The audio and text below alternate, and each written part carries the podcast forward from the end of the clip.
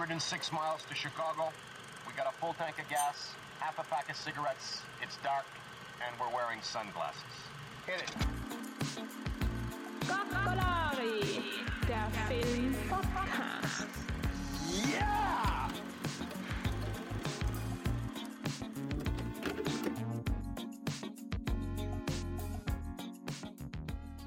Hallo zum Gokolari Podcast mit dem Julian und dem Benny. Und heute haben wir den Albin Wildner dabei.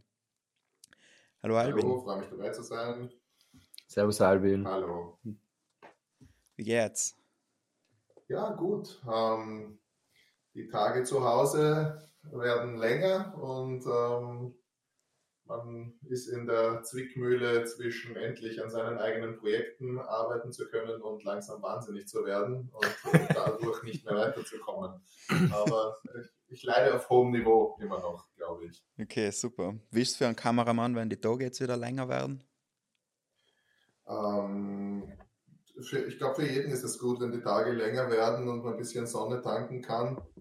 Ähm, für den Kameramann an sich ist, die, äh, ist der Sommer jetzt auch nicht unbedingt die, die allerliebste äh, Drehzeit. Am liebsten so, wenn die Dämmerung schön lange ist, irgendwann im Herbst oder so. Das, das wäre für den Kameramann das Beste. Aber bisschen. das ist doch schön. Ja, wir sind gerade im dritten und äh, ich bin zu Besuch bei der Albin und wir werden heute über zwei Filme reden, Und ein Kurzfilm? unter anderem einen Kurzfilm, genau. Und zwar hat der Albin seinen Film mitgebracht, wo er Regie gemacht hat, eine Kamera, muss man jetzt sagen. Nicht? Und zwar der Wächter. Watchdog. Muss jetzt zu unserer Ehrlichkeit sagen, wir haben ihn erst vor zehn Minuten circa gesehen.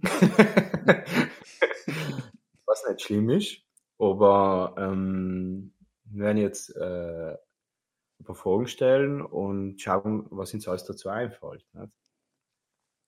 Und äh, hast du ähm, kurze Logline oder sollen wir das improvisieren? Benny.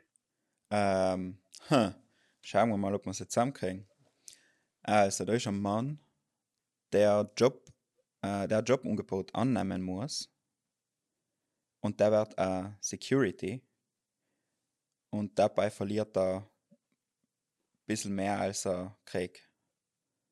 Mhm. Ganz Genau. frech zusammengefasst, glaube ich. Okay, meine, meine Version ist, ich, ich nicht viel gesehen, muss ich sagen, weil ich unterwegs war quasi mit Sonnenlicht. ähm, ein Mann Anfang 40, würde ich mal sagen, circa, ähm, verliert seinen Job, muss, muss einen, einen äh, Job als Wächter unnehmen, wird dadurch psychisch belastet und verliert dann, ey, wie du schon richtig gesagt hast, vielleicht, man weiß es nicht so genau, mehr als er gewinnt. Also es ist, es wird offen gelassen. Es ist, es ist genau, fraglich. Ja, wie ist denn der Film eigentlich entstanden, Albin? Ja, das der- würde mich auch interessieren. Was ist dein Hintergrund, oder? Naja, mh, die, das Thema Arbeitswelt interessiert mich persönlich sehr, weil ich selber schon viel Erfahrungen damit gemacht habe. Ich habe, bevor ich auf die Filmakademie gegangen bin, ähm, neun Jahre in ähm, Vollzeit gearbeitet, unter anderem auch in so einem Industrieunternehmen. Das war eigentlich eine Firma, auch im Industriezentrum Niederösterreich Süd, die im Film vorkommt. Allerdings nicht als Security, sondern im Betrieb unter Tag. War dort ähm, eher für Grafiken und Marketing zuständig, habe aber viele Freunde in der Zeit gefunden, die da in der Produktion arbeiten. Und habe ähm, dann war sehr unglücklich auch mit meinem mit meinem Beruf. Ich habe den angenommen als äh, weil ich Geld gebraucht habe eigentlich, als ich ähm, nach dem Zivildienst gestanden bin mit 21 oder sowas. Und äh, damals kamen mir ein kleines Minus auf dem Konto sehr, sehr viel vor. Und ich dachte mir, na, ich suche mir mal einen Job und in dem, was ich als Ausbildung habe, als, als Grafiker und Multimedia, ähm, äh, Ausbildung auf der grafischen. Und äh, dann sind auf einmal halt äh, acht Jahre vergangen gewesen, mit einem Schlag gefüllt. Und äh, es war auch immer schwieriger, dann wieder rauszukommen. Äh, wollte aber eigentlich nie so lange in diesem Bereich arbeiten. Es war wirklich aus der Not, dass ich da begonnen habe. Und dann hat sich das halt so entwickelt, dass ich äh, verdient habe und, und auch Verantwortung bekommen habe in, dem, in, den, in, den, in den zwei Stellen. Das erste war bei einem Zeitungsverlag als äh, anfangs Layouter und dann Produktionsleitungsstellvertreter. Und dann äh, war das für mich halt irgendwie auch eine schmerzhafte Erfahrung, einfach unglücklich im Beruf zu sein. Und ich habe mich dann auch irgendwann eben am AMS wiedergefunden.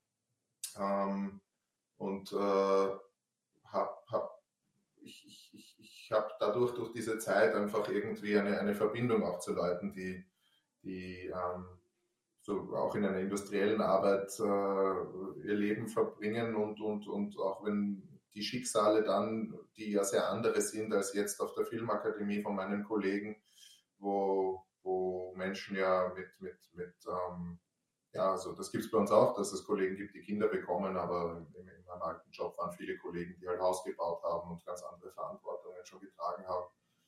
Und ich glaube, dadurch ähm, bewegt mich das Thema Arbeit und, und Arbeitslosigkeit auch. Und ähm, zudem glaube ich, dass es leider Gottes ein, ein, ein Feld ist, ein, ein, ein, ein Phänomen, das zunehmen wird jetzt auch in den nächsten Jahren und ähm, der, der Druck auf Arbeitslose sich auch wieder erhöhen wird als ich den Film gedreht habe, hatten wir gerade die letzte Regierung ähm, vor Ibiza und da habe ich sehr damit gerechnet. habe ich sehr damit gerechnet, dass auch das, das, ähm,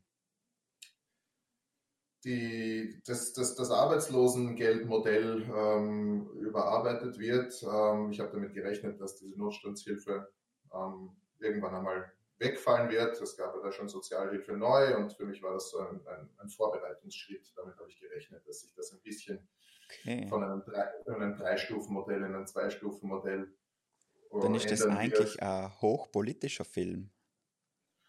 Hm, ja, also ich für mich äh, hochpolitisch äh, hat äh, viel damit zu tun, was, was meine Beobachtungen sind, die ich halt so gesehen habe. Es ist ein urpersönlicher Film, wie ich, ja. wie ich diese Situation sehe. Ich will nicht sagen, dass das ähm, ein universell gültiger Film ist, sondern das ist mein persönlicher Blick und mein, meine, mein, meine eigene Erfahrung auch auf das Thema. Aber ja, man kann das natürlich schon auch so sehen und ich habe da auch eine gewisse äh, Meinung dazu, natürlich. Mikim, für ein ganz wichtiges Thema, was, was jetzt gerade auch in meinem persönlichen Bereich, bei Freunde und äh, direkten Bereich ist, den, den Beruf, was man machen will, das ist nicht allem der, den man braucht. Also oft, ist, oft rutscht man so irgendwas hin, nicht? Weil man denkt, man muss das jetzt unbedingt machen. Und dann ist nicht das, was man braucht. Nicht? Und vielleicht auch Thema, was mitschwingt, auch bei dir, weil du es jetzt gesagt hast, nicht? Durch deinen Hintergrund, dass du eben als Layouter und dann Produktionsleiter für einen größeren Verlag gearbeitet hast. Ähm, er, er hat ja den, der Wächter hat ja den Job, jetzt, den was er vorher gemacht hat, jahrelang gemacht, ich glaube, er sagt irgendwie 27 Jahre, ich weiß nicht mehr genau. Und ähm, hat dann, ist dann gekündigt worden oder so. Und, das war dann auch nicht das Ideale, nicht? Man hat das halt gemacht, it's a job, weißt du? Man ist da irgendwie hingekommen, man hat eine Ausbildung gemacht, that's it, nicht? Und dann steht man da. Was mache ich jetzt, nicht? Ja, du hast das probiert mit dem Umschwenken, nicht? Du bist noch vom Layout, da bist in die Filmschule gegangen. Was wie ist denn selbst so gelaufen?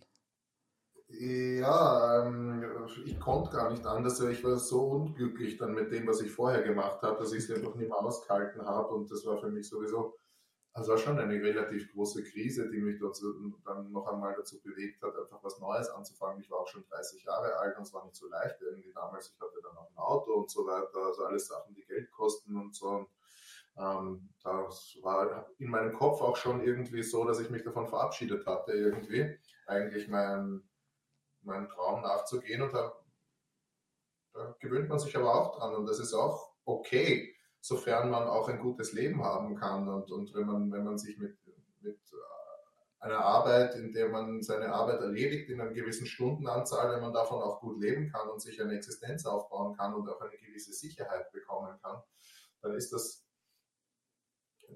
nicht schlecht, würde ich sagen.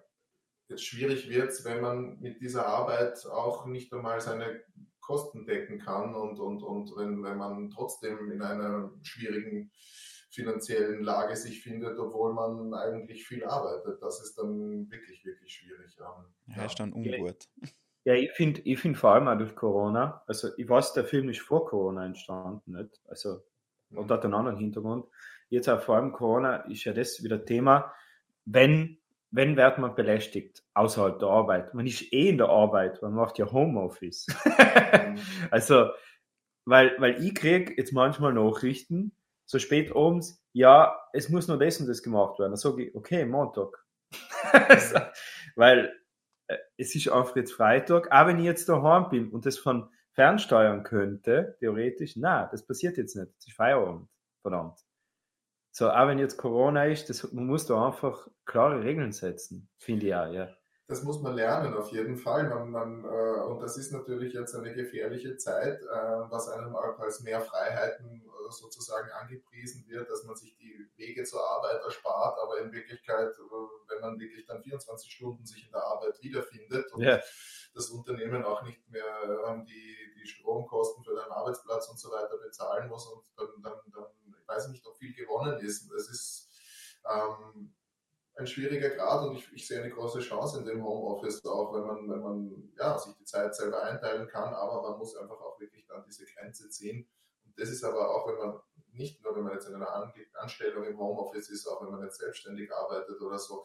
Ich merke das selber, ich bin ähm, diese Struktur, diese Zeitstruktur, dass man auch am Abend vielleicht sich frei nimmt oder mal einen Tag in der Woche sich frei nimmt mhm. und nicht immer ja. irgendwie weiterarbeitet und dann wird man auch noch von, dann hat man vielleicht zwei, drei Projekte irgendwie und dann wird man dann auch ja. irgendwie am Abend angeschrieben, wie du sagst. Das ist schon auch gefährlich und da muss man echt aufpassen, dass man nicht untergeht und sich dann selber total verliert ja. in dem Ganzen und, und irgendwie dann auch nur mehr für, für die Arbeit lebt, obwohl man den ganzen Tag zu Hause ja. ist. Und das ist schon eine wichtige Sache. Und ich finde, als Freiberufler hat man das sowieso schon lernen müssen, oder? Also ich glaube, ihr ja, seid alle Freiberufler, nicht? Ja, ja. Und, und was noch dazu kommt, man muss auch lernen, mal was abzulehnen. Mhm. Vor allem in Corona-Zeiten um dann viele Angst einfach anzulehnen, nehmen alles un. Mhm.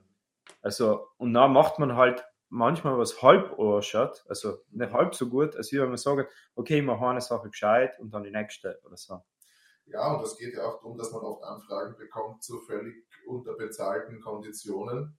Und dann denkt man sich vielleicht oder denken sich viele unter Umständen, na gut, es ist ja gerade Corona, mache ich es halt. Und ich kann das irgendwo natürlich auch nachvollziehen, dass ein besser eine schlecht bezahlte Arbeit hat als keine. Aber im Endeffekt ist natürlich dann ähm, auch niemandem geholfen, wenn, wenn jeder weiß, man kann es auf einmal zum halben Preis machen. Ja, ja. Dann ist das für die Zukunft auch nicht gerade für die gesamte Branche hilfreich. Also, genau. Und der Producer denkt in Excel-Tabellen. Ja, ja man, muss, man muss irgendwie wissen, was, was, was, was die Arbeit wert ist und auch wie viel, wie viel Wissen das gebraucht hat, bis man überhaupt an dem Punkt ist, dass man diese Arbeit erledigen kann, wie viel Zeit und wie viele persönliche Erfahrungen da ähm, dahinter liegen und was man auch alles äh, was für Opfer man auch gebracht hat, eingesetzt hat, die Zeit auf ja. die Ausbildung und ähm, kann dann.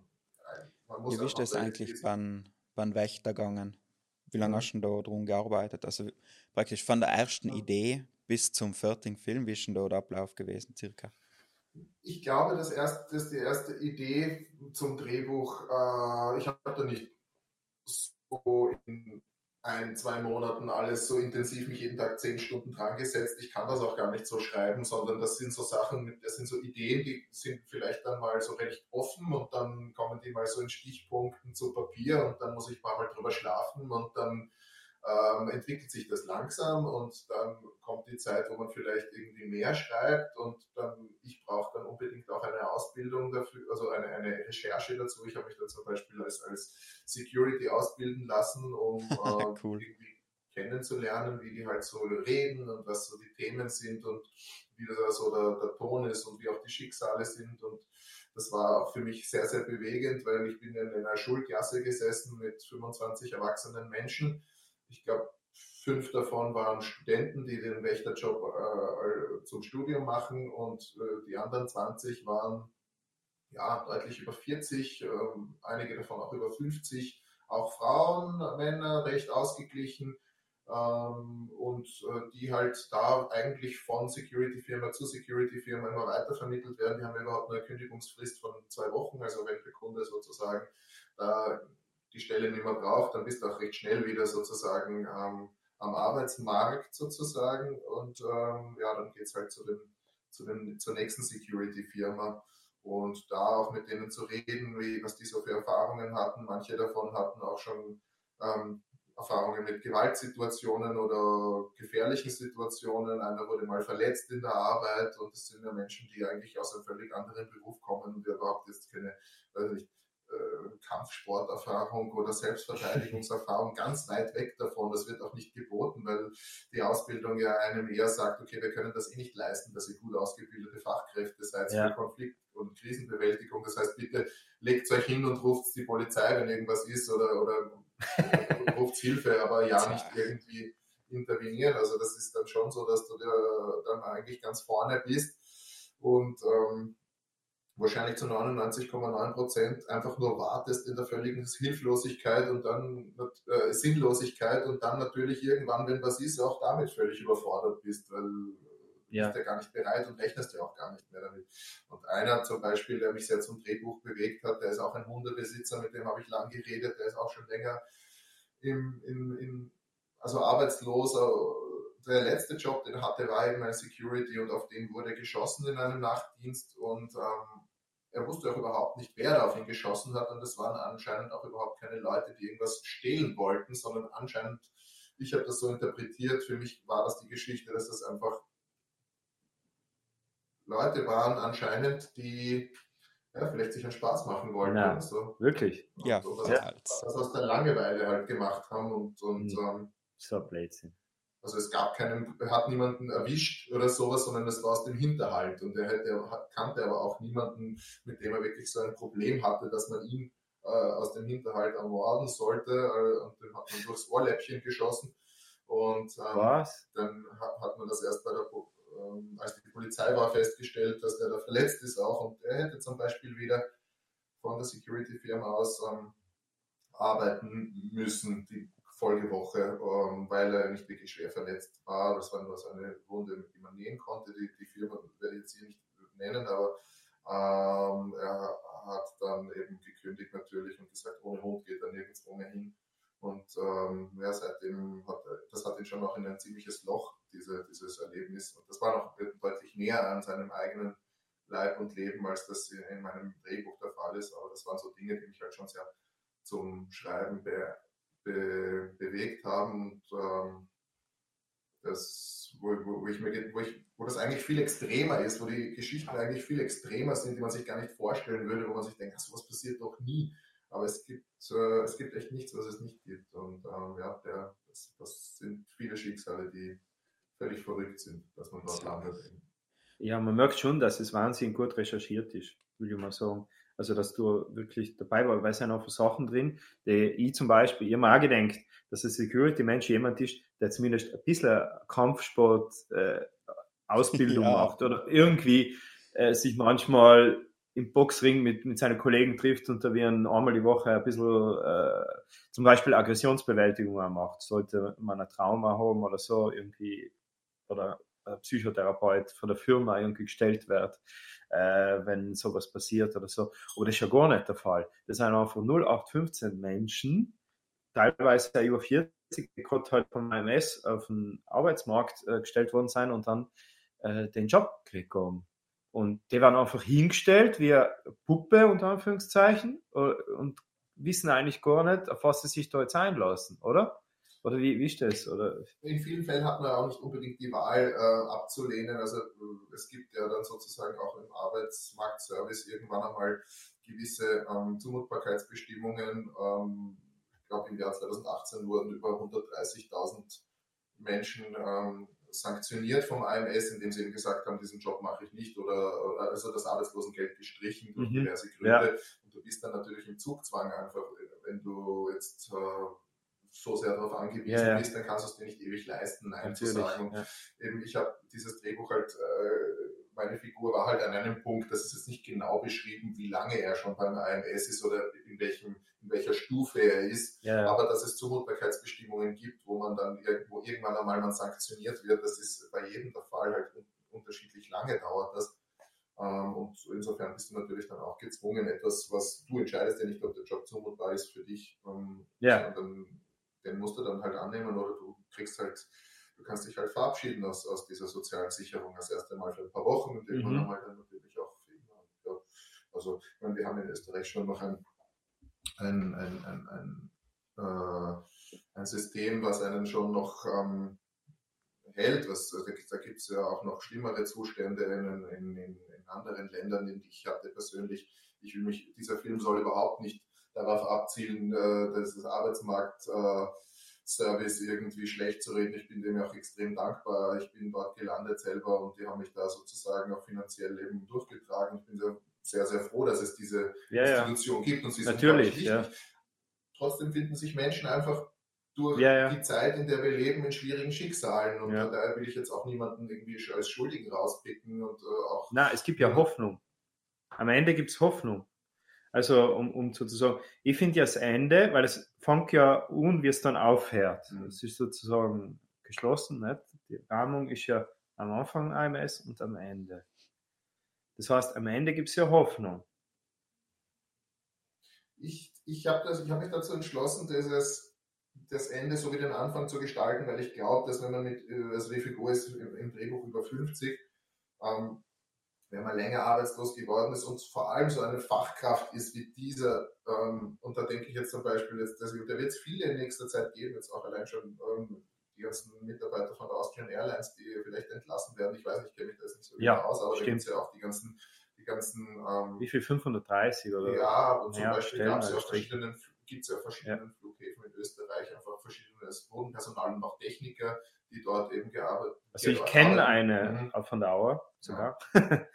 Ich weiß auch nicht, wenn man da so eine, eine Ja. spezifische Ausbildung hat, äh, zum Beispiel Flugzeugtechniker, was, was soll man dann machen? Ich meine, Stewardess, alles. ja, wo soll man dann anfangen jetzt? Also ich meine, natürlich gibt es immer eine Chance, aber es ist halt schwierig. Und in einem Drehbuch ist er halt auch Instandhaltungsleiter von, von, einem, von einem Reifenproduzenten und wenn diese Produktion halt zum Beispiel einfach in ein Billiglohnland äh, oder in ein anderes Land übersiedelt, was ja da und dort mal vorkommt, dann hast du halt eine sehr gute spezifische Ausbildung mit sehr viel Berufserfahrung, bist ein Fachmann mit, mit hoher Qualifikation in einem sehr speziellen Bereich der halt dann, ja, äh, der, der, den man vielleicht auch nicht so schnell die Stelle wiederfindet. Und vor allem, wenn du dann in dem Alter bist, kann es halt eben sein, dass du länger am AMS bist und äh, immer wieder dich dort findest. Ähm, und so war das auch mein Eindruck in der Ausbildung zu den, ähm, zu den ähm, Sicherheitsfirmen und, und, und, und, und, und Securities, dass die da halt sich auch in einem Kreislauf befinden, in dem sie Mhm. länger bleiben und deswegen war das für mich die angepasste Struktur, dass der wie ein Zyklus äh, der Film am AMS beginnt und auch dort endet. Mhm. Wie war es eigentlich mit einem Hund zu drehen? Es war herrlich mit dem Hund zu drehen. Der Hund äh, ist ein absoluter ähm, Profi gewesen. Ähm, wir hatten eine ganz tolle Trainerin, ähm, Conny Pint. Äh, sie sind aus der Steiermark mit dem Hund gekommen. Ähm, wir haben den Dreh prinzipiell einmal ein halbes Jahr nach hinten verschoben, weil wir mit den Planungen und allem nicht so in der Zeit waren. Äh, das war auch ein bisschen stressig äh, in der ersten Phase. Diese Verschiebung von den Dreharbeiten im Endeffekt ist das Beste für den Film, was man tun konnte, dass man nicht voreilig gedreht hat. Und somit hat auch der Hund dann nochmal ein paar Monate extra gehabt, um diese, diese Kunststücke zu lernen. Und im Endeffekt ist zum Beispiel diese Rolle, die der Hund macht, äh, die, die, wo er dann liegt äh, und, und sich nicht mehr bewegt, ähm, nach dem Zwischenfall eben im Film, das konnte der Hund wirklich. Es ist so, dass das ein Kunststück ist, was eigentlich in der Mitte unterbrochen wurde, eine Rolle auf der Seite und die Trainerin konnte dann ihn sozusagen einfrieren auf halbem Wege und er ist dann so auf der Seite Ja. gelegen mit Blickkontakt zur Trainerin und bis sie das, die Situation wieder aufgelöst haben. Und ja, das halt, hält halt zwei, drei Sekunden oder sowas, kann er da liegen bleiben, bevor er dann wieder zum Wedeln beginnt und sich freut oder so. Genau diese, diese Sekunden haben wir halt so abgesetzt gedreht, dass wir die im Film drinnen haben und ähm, dann haben wir auch nochmal ein, zweimal ein Blinzeln äh, in, in, in, der Post-Production aus, äh, herausnehmen müssen, aber das war eigentlich Kleinigkeiten, das hätte auch mit dem Blinzeln funktioniert, so sind halt die Augen ganz starr und das sieht schon ein wenig, ähm, ein wenig äh, unlebendiger aus. Ähm, und sonst, der, der Hund konnte bei der Tür reinkommen. Wir haben den draußen im Wohnzimmer äh, auf seinem Hundeplatz platzieren können. Dann sind wir reingegangen. Dann hat der Schauspieler, der Rainer Wöss, der sich auch sehr, sehr gut mit dem Hund verstanden hat. Ich glaube, er hat immer noch als sein Screensaver am Handy ein Bild von diesem Hund. Die beiden sind gemacht während dem Dreh und mit dem, mit dem Rainer war es eine, eine sehr äh, interessante und spannende und tolle Zusammenarbeit. Ähm, und ich finde auch, dass er in dem Film ganz großartig ist und, und ich glaube, man spürt auch diese Verbindung, die die beiden aufbauen. Das ist auch schon eine gewisse, eine wirkliche Zuneigung. Also er liebt diesen Hund wirklich. Und äh, ja, man konnte dann drinnen seine Spielszene haben und wir hinter der Kamera haben dann den Hund reingerufen. Der Hund ist dann reingekommen und äh, den Ton von dem Hunde reinrufen haben wir natürlich dann ausgetauscht, aber so sieht es aus, als ob der Hund von selbst reinkommt. Und so hat er es halt durchgetrickst ist auch ein Grund gewesen, dass wir im CinemaScope-Format gedreht haben, um einfach auch den Hund und alles, was oberhalb der Hüfte über, über Hundehöhe ist, besser trennen zu können. Ah. Dass wir einfach Einstellungen haben, die natürlich äh, nicht so aussehen, als würden ja. wir den Hund rausframen, sondern ja. ähm, er, er ist einfach ganz natürlich im Frame oder aus dem Frame und wir haben trotzdem noch Raum links und rechts und es, ist, es, es erzählt sich die Welt mit, ohne ja. dass man hier irgendwie lauter Naheinstellungen braucht. Und ja, dann gab es Szenen, die nur auf den Hund waren und äh, mit Händen auf den Hund und es gibt auch Szenen, wo äh, die auf dem Schauspieler sind, wo der Hund unten nicht anwesend ist und der, Scha und, und der Rainer Wöst dann halt, was natürlich schwierig ist für einen Schauspieler, dann ohne den Spielpartner, den Hund, da spielen zu müssen, aber das hat er als, als äh, Vollprofi sehr gut äh, geschafft, auch wenn es nicht leicht war natürlich. Und, ähm, und im Schnitt konnten wir das dann ähm, einfach verbinden und mit dem Ton vor allem äh, zusammenkitten. Und äh, so haben wir das mit dem Hund die meiste Zeit äh, gelöst. Mhm. Ich habe das cool aufgelöst gefunden, äh, als die Schießerei stattfindet. Also man muss ja kurz erzählen, der Wächter, hat überrascht, es gibt einen Einbruch dafür. Und äh, dann schaut er quasi um die Ecke, der Hund läuft ihm davon mhm. und äh, er versteckt sich hinter der Ecke, weil geschossen, auf ihn geschossen wird. Mhm. Und ich finde es super aufgelöst, weil man also viel über Akustik einfach mhm. funktioniert. Ja. Was man sich vorstellt, was jetzt passiert, und es ist viel schlimmer. Ja. Also klassi ein klassisches Mittel, aber es mhm. funktioniert halt viel mhm. besser, Kopfkino halt. Ja als wie man es sehen würde, mhm. wenn auf den Hund geschossen ja. Ich finde das ähm, auch so und ähm, ich, ähm, wir haben in dieser diese Szene haben wir schon mit vielen Einstellungen aufgelöst, äh, eben um es auch vom Tempo her und ein Hund ist dabei, der bellt und ähm, es gibt äh, einzelne Handlungsabläufe, wie ähm, dass er sich von der Leine dann losreißt. Ähm, das sind schon viele, viele Bilder, aber trotzdem zeigen wir eigentlich nicht alles oder vor allem nur ganz kurz ähm, das, was er sieht und, und, und wir bleiben eigentlich bei ihm und wie du sagst, wird viel über den Ton und über das, was man nicht sieht, ähm, erzählt. Und das hat natürlich zum einen von der produktionstechnischen Seite etwas mit den Möglichkeiten zu tun, weil wir das nicht alles so herstellen und hundertmal wiederholen können, wenn man das sehen würde. Klar, ja. ähm, also wir hätten es gar nicht einmal geschafft, sozusagen. Ja, Aber uns sozusagen aus der Not heraus, aus dieser Mangel dann halt äh, diese diese Tugend zu machen, dass man halt an sich das sozusagen eher vorstellen muss, ähm, ist ja auch etwas, was man auch wirklich, was ich auch wirklich so entscheiden würde für die Zukunft. Also ich halte es für viel, viel, viel, viel besser, wenn in einem Film einfach da noch Spielraum ist, ein, ein Raum ist, den man selbst ausfüllen kann mit eigener Imagination. Und ich, ich finde zum Beispiel jetzt abgesehen davon, was in einem Bild vorkommt und was nicht, ähm, wenn das jetzt ähm, außerhalb des Bildes stattfindet und ich mir vorstellen kann, was da ist, ist das die eine Sache. Ich finde, es ist aber auch zum Beispiel mit Dingen so wie Bildauflösung und Schärfe so. Ich, ich, ich finde, wenn man zu eindeutig alles sieht, äh, jedes Detail, ähm, irgendwo geht eine Ebene des Zaubers verloren, eine Abstraktionsebene. Ich bin ein großer Fan von ähm, äh, Texturen, die nicht zu ähm, hoch aufgelöst sind, wo man dann als Zuschauer auch Fehler leichter erkennt, wo die Ausstattung vielleicht nicht perfekt ist, wo man sogar vielleicht manchmal das Make-up sieht. Also es ist ganz schrecklich, wenn ich einen Film sehe und einen Schauspieler das Make-up sehe. ähm, das, das, ist wirklich so entzaubernd und das ist, äh, da, da, da denke ich mir, es ist viel besser, dann einen Flaschenhals zu generieren, der ähm, Dinge nicht zeigt und nicht ausblendet, sei es, dass sie einfach nicht im Bild vorkommen und wenn sie im Bild vorkommen, zumindest nicht so crispy präsent zu studieren mhm. sind, dass, dass, dass, dass, die, dass die Figuren und Schauspieler irgendwie ähm, auch noch so eine gewisse Projektionsfläche bleiben können. Ja? Ich muss nicht die, die Hautstrukturen von jemandem sehen, sondern mir reicht, ob jemand traurig ist oder ob, ob, ob ich muss nicht die Poren sehen, sondern ich muss die Emotionen sehen. Und das ist irgendwie so eine Sache, wo ich auch selber dann, auch wenn ich jetzt, wenn man in 4K dreht oder sowas, ich bin ein Fan von ähm, äh, verschiedenen Diffusionsmaßnahmen, die dann einfach noch einmal so eine Ebene einziehen, die das Ganze ein bisschen verschleiern eigentlich. Also Korn 60 FPS Kino. Überhaupt nicht, nein, überhaupt nicht. Hat, hat alles seine, also ich meine, ja klar, wenn man da jetzt irgendwie so wie, wie in einer Achterbahn durchfahrt und man kann alles sehen in jedem, und es sind 100.000 äh, Details.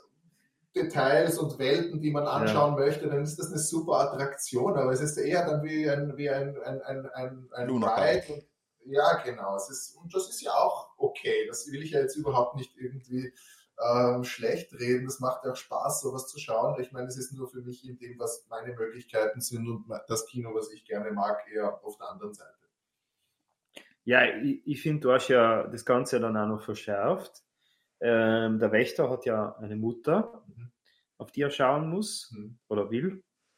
Und die ist bettlägerig und eine Pflegerin mhm. schaut auf sie. Mhm. Ähm, was, äh, also, was war da die Motivation, äh, um das zusätzlich, äh, also das Schicksal noch dramatischer zu machen? Oder gibt's da, ist das auch eine verworrene Begebenheit oder hast du da einen Hintergrund? Oder? Definitiv gibt es da einen Hintergrund, der mit unserer Familie zu tun hat, also einfach die Pflegesituation meiner Großmutter zum mhm. Beispiel. Ich habe selber auch Zivildienst gemacht ähm, bei der Palliativmedizin. Ähm, also Pflege ist mir irgendwie immer schon eher, mich am, ja, ich habe mir auch damals überlegt, muss ich ehrlich gesagt sagen, ob ich nicht anfangen soll in der, der Gesundheitsbereich als Krankenpfleger direkt nach dem Zivildienst. Mich hat das sehr, sehr bewegt und äh, auch ähm, die, ich habe dann mehrere Todesfälle da eben auch miterlebt und dann teilweise bin ich da auch dabei gesessen bis, und habe die da irgendwie begleitet, weil die waren in einer größeren äh, Institution, hat teilweise keine Angehörigen und die, die dort arbeiten, die haben auch genug zu tun und können jetzt, also die sind teilweise auch alleine, während die sterben und das, äh, also ich, ich denke einfach, das ist so eine unglaublich wichtige Funktion, wer das ist und wie auch ähm, die Stimmung ist in, in, in so einer Pflegesituation, wenn man alt wird und, und ähm, angewiesen ist auch auf die Hilfe. Es hat so viel mit Würde zu tun. Es, äh, und ähm, ich hatte eben, also wir hatten bei unserer Großmutter auch eben eine Pflegerin, sie heißt auch, hat auch Vera geheißen. Ähm, daher kommt auch der, der, der Name meiner Figur abgeleitet und ähm, das hat mich, ja, das, diese Figur der Mutter hat natürlich Inspirationen in der Realität auch, ähm, weil sie jemand war, der noch den Krieg miterlebt hat und ähm, eine ganz andere Zeit miterlebt hat und vielleicht auch zu Dingen, ein paar Dingen gelassener gegenübersteht als verschiedene Menschen, die ich kennengelernt habe aus anderen Generationen, die, die irgendwie mehr Druck in ihrem Leben äh, verspürt haben und, und auch anders damit umgehen. Ähm, dann eher mal schauen, dass es ihnen selber gut geht und, und vielleicht diese Bereitschaft, äh, ähm, anderen zu helfen, ein wenig schwindet. Ja, und, sie hat aber noch einmal mit dem, mit dem Krieg und auch der Nach Nachkriegszeit eine, eine Dimension aus dem, aus dem Leben und unserer Geschichte erlebt, ähm, wo es Menschen vorher auch äh, sehr schlecht gegangen ist, natürlich viel schlechter, also das will ich jetzt gar nicht vergleichen, das ist sowieso klar. aber ja, einfach auch dem Zeitgeschehen irgendwie mit einem anderen Blick, mit einem bisschen gelasseneren Blick gegenübersteht und, und Dinge irgendwie auch mh, benennt und durchschaut, wo man vielleicht sonst ähm, in, der, in der Versuchung ist, äh, ähm, sich aufzuregen Mhm. äh, und, Ja. oder sich äh, Sorgen zu machen oder Ängste zu entwickeln, die vielleicht gar nicht so begründet sind. Ja. Ähm, und, und, und da ist auch so ein bisschen ein Generationenkonflikt vielleicht, den ich irgendwie äh, durch diese Figur in meinem Drehbuch versucht habe einzubauen. ja, ein schwieriges Thema, würde ich sagen. Ich glaube, jeder von uns, uns kennt es. Also meine Oma hat da Badante gehabt, bevor sie gestorben ist. Sie ist eine Pflegerin, nicht? Und äh, natürlich entstehen da Freundschaften oder irgendwie auch Verbindung und natürlich kennt man die dann auch als Enkel oder Kinder der Großmutter, der Mutter.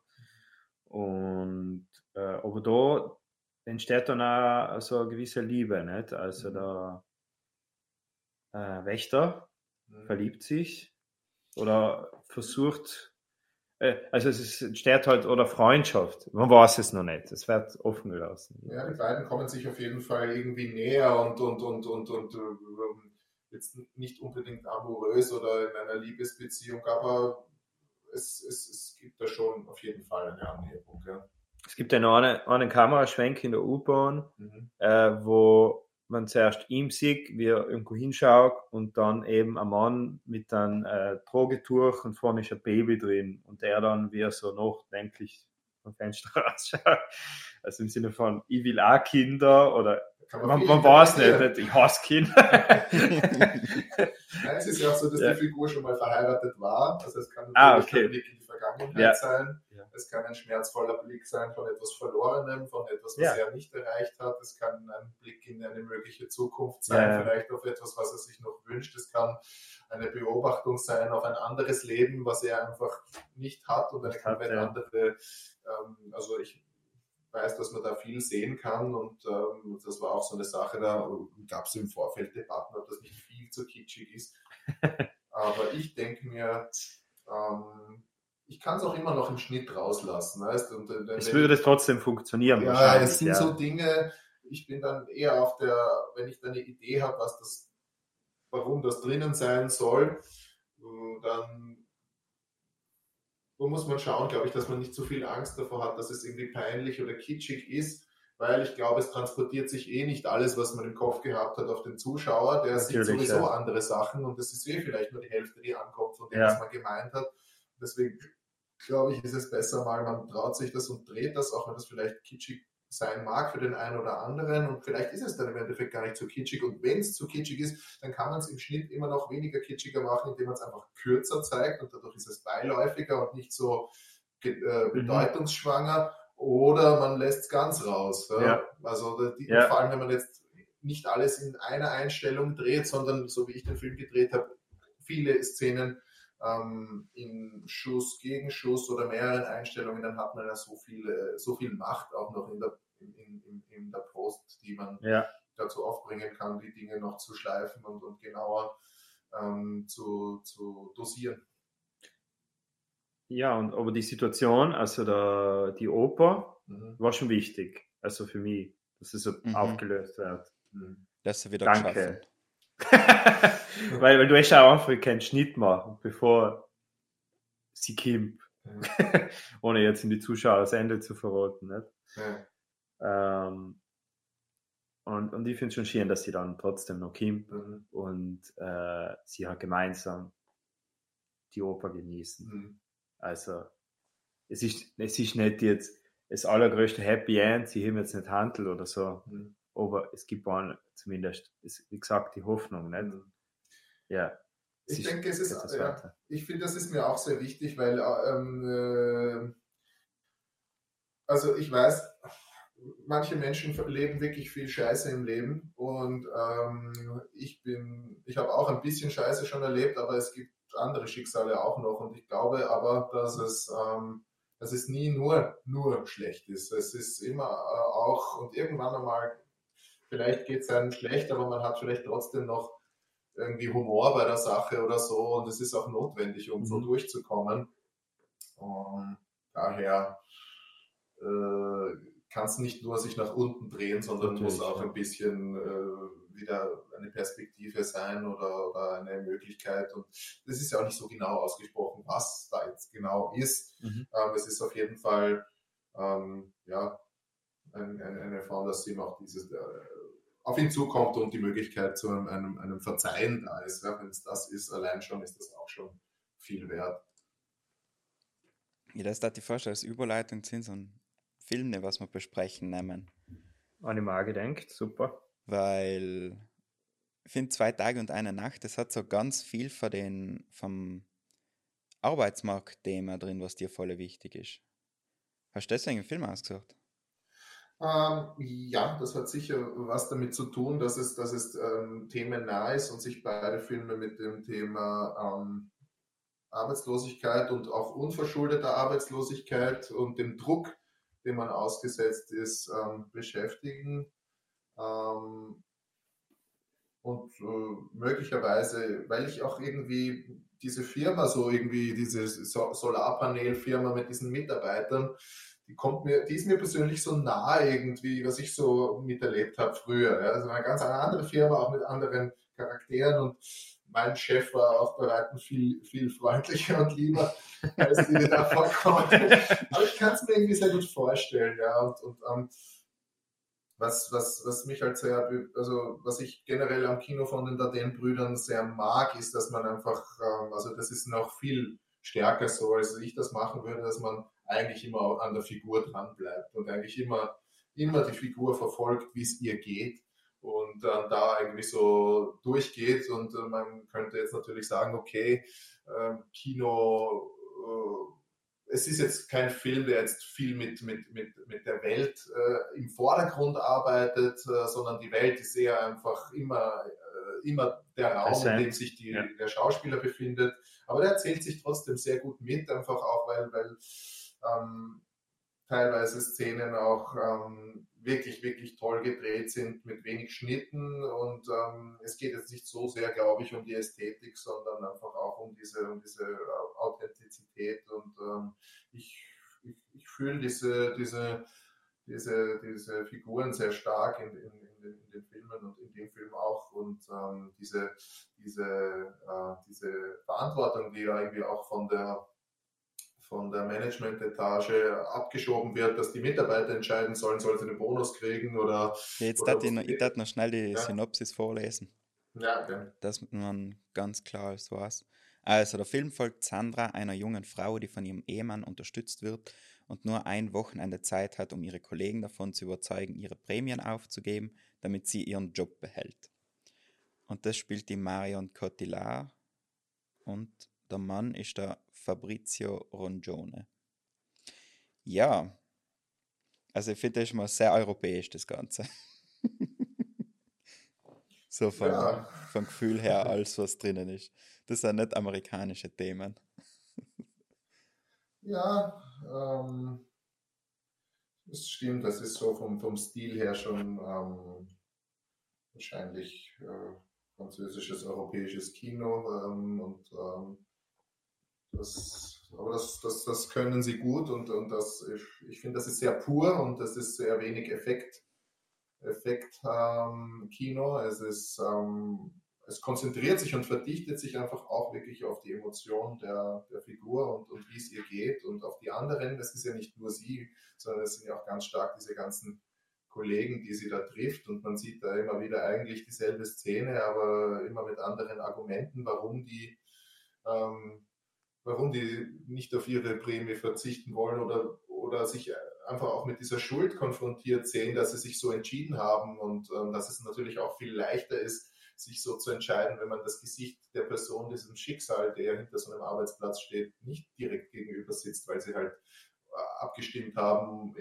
in ihrer Abwesenheit und, und dass es ganz anders ist, auch wenn ein Mensch mit, mit dem in Verbindung ist und, ähm, und das, das, äh, das vergisst man vielleicht auch leicht, dass einfach da Menschen dahinter stehen, wenn man da so lapidar irgendwo schreibt, da werden Arbeitsplätze abgebaut und so weiter, ja, das sind alles Schicksale, die möglicherweise diese, diese Lebensbiografie Mhm.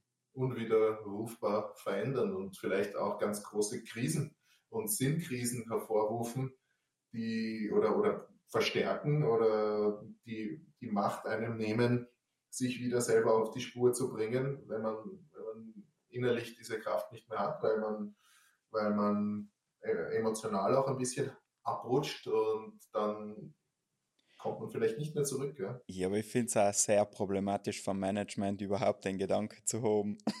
Also genau, ich finde es extrem schlimm. What the fuck? Ja. Also, also ich, ich muss sagen, wenn ich der Mann wäre, dann hätte ich meiner Frau hätte ich nie geraten, jetzt ich hätte sofort gesagt, du kündigst sofort, ich finde einen neuen Job für dich. Das stimmt. Und ich finde, man ist als Zuschauer auch wirklich sehr froh, dass sie im Endeffekt Ja. nicht wieder in dieser Ja, Firma landet. man ist Also so das froh, das dass sie die richtige Richtige. Entscheidung trifft. Genau. Ja. Genau. Und, und ähm, es, ist, es ist auch, ja, ja, also es ist auch wirklich ein Ort, wo man jemanden, niemanden wünscht, wenn das so abgeht, ne? dass, dass Ja. da so die Verantwortung runtergeschoben wird. Dass- Erpressung dass man, dass man dort äh, sein, sein, den Rest seines Lebens verbringt. Und, äh, Ja, und vor allem Ja, so das ganz bei der letzten Szene haben sagt der Manager so, ja, ja, das passt schon, du bist jetzt praktisch, ähm, wir schmeißen dich Kurzarbeit, aus, und bis oder? wir einen anderen Typ einfach in Vertrag nicht Ja. verleihen. What the fuck? ja, Ja, ja. Und das dann eine der, Firma. der, Naja, Na, es ist ja auch ja. kein Rausschmeißen, äh, meint das, sondern es ist halt einfach ein Vertrag nicht verlängern und ähm, es passiert ja sicher. Ja, ja, aber es ist quasi der, der Chef, äh, stellt quasi die ganze Moral und die ganze Verantwortung, äh, le- lasst aber die anderen Mhm. sozusagen. Das ist quasi ein Outsourcen, damit er sozusagen nichts damit zu tun hat, außer Schneider ist und sich ja gar nicht darum kümmern muss.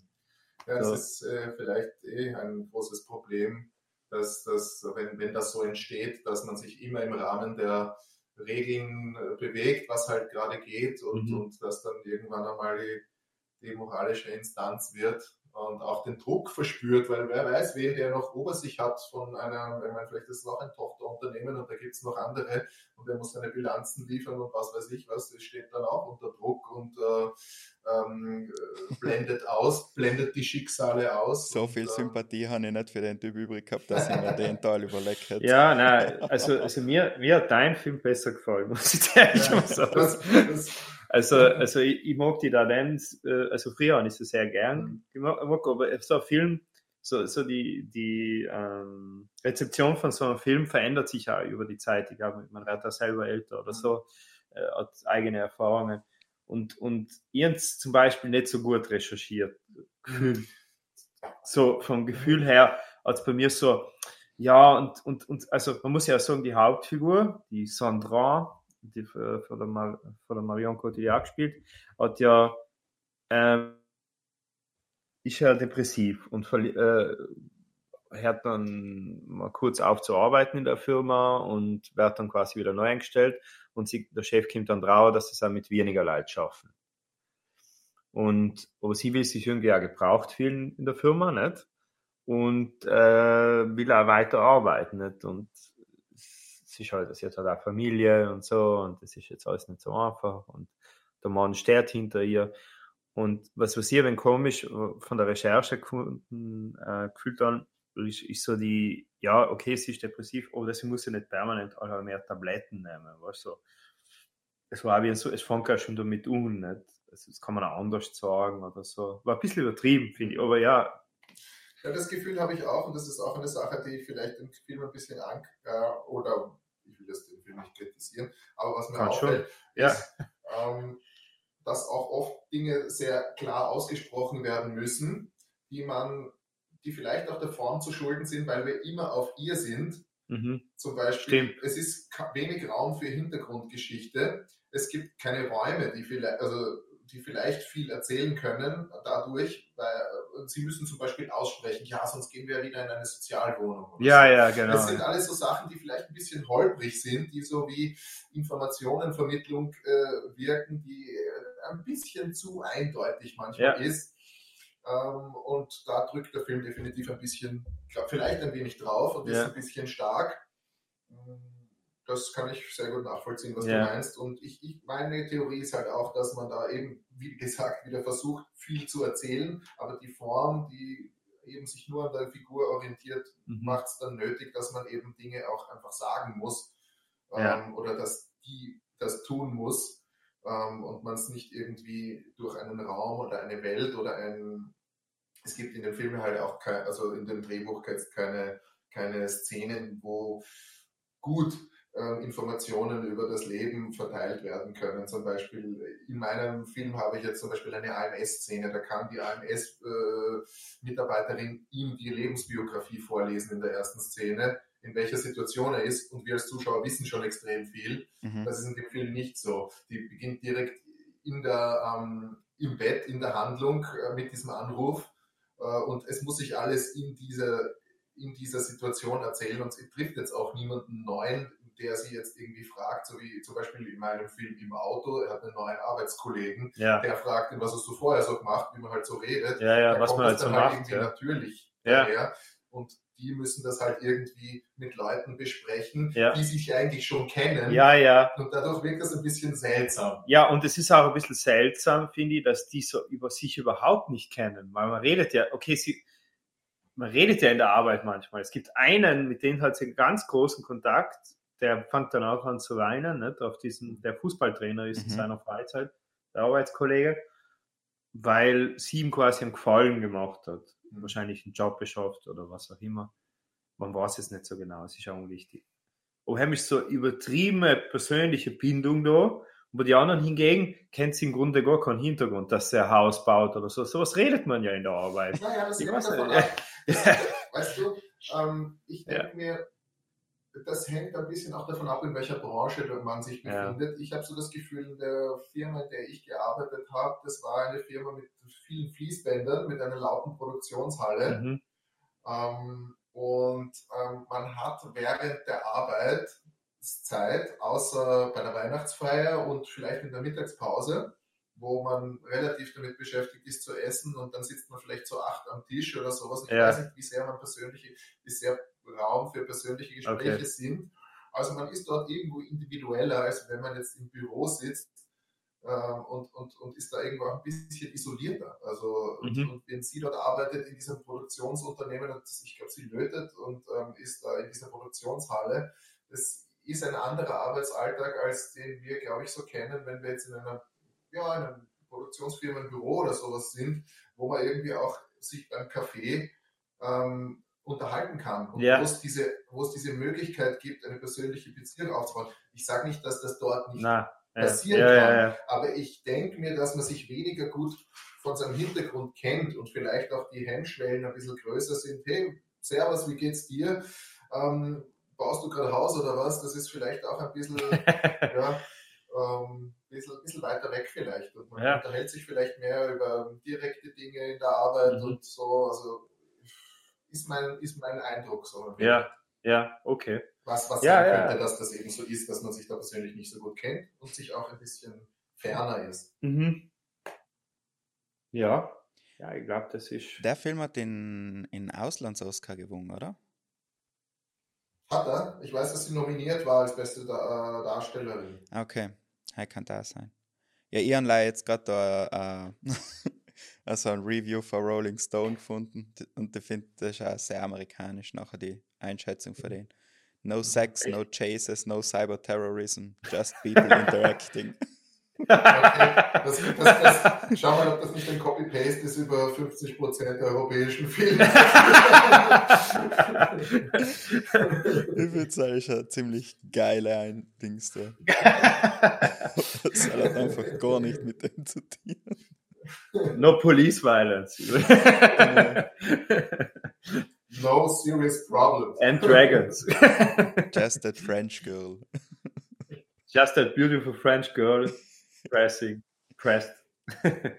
Ich Ja. habe ihn recht interessant gefunden. Ich glaube aber, dass das ein Film ist, der ein Stück besser funktioniert hat vor einer Jahr Pandemie.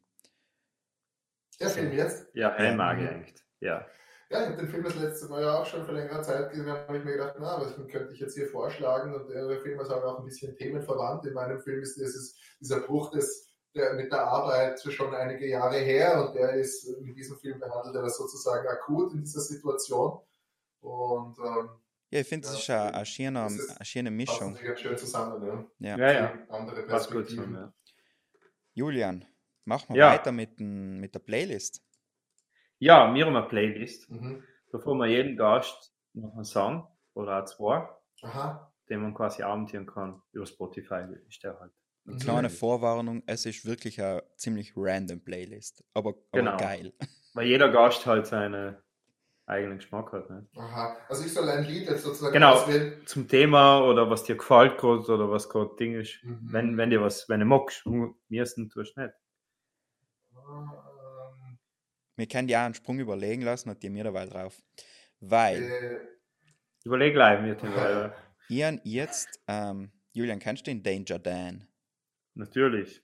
Er hat ein neues Lied gemacht, das heißt, das Echt? ist alles von der Kunstfreiheit gedeckt. Ah, Und ich finde das grob genial, das hängt das mal auf die Playlist. Das ist, Mhm. also, ich liebe Antilopen Gang und er ist echt, echt nice.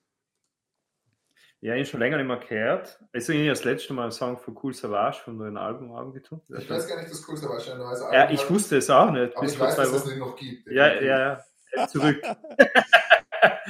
Er ist schon öfter zurück. ja. Das ist so wie sie da, der Hip-Hop-Papa. Das ist, Und äh, ja, ich, mir- ich muss jetzt auch noch kurz überlegen. ja, ich war ja längere Zeit in der Hip-Hop-Szene in Wien als DJ auch äh, aktiv Ah. und ähm, hab, hab, kenne diese Szene sehr gut. Also das war etwas, bevor ich ähm, begonnen habe mit Filmen, äh, habe ich Beats produziert, aufgenommen, gescratcht und wollte eigentlich ähm, ein- Findet man den noch irgendwo? Ah, na, wir haben sehr wenig ähm, wirklich. Das war ein bisschen. Wir haben nicht auf YouTube gestellt, wir hatten eigentlich so ein Album begonnen aufzunehmen und es gibt kaum was zu finden. Schade. Ich bin, ich bin eigentlich recht froh. okay. So, ich habe einen Song entdeckt vor kurzem. Äh, jetzt habe ich ihn unabsichtlich gestartet. Entschuldigung. So. ähm, und zwar möchte ich, das ist ein cooler Typ aus Bayern und der heißt sehr heftig. S- Also mit zwei Ä. Seth. Und das Lied heißt, und das Lied heißt Bayerisch Drip. Okay. Das möchte ich drauf geben, weil das ist ein Kollege von einer Freundin von mir. Und die machen gerade irgendwelche Online-Sessions, die sich wahrscheinlich auch nicht so viele Leute anhören. Ja, und ich habe auch einen äh, für die Playlist, falls ihr schon bereit seid einzugeben. Der Ja. heißt Samu, Samurai von Shuriken, den hatte ich immer sehr, sehr gern gemacht.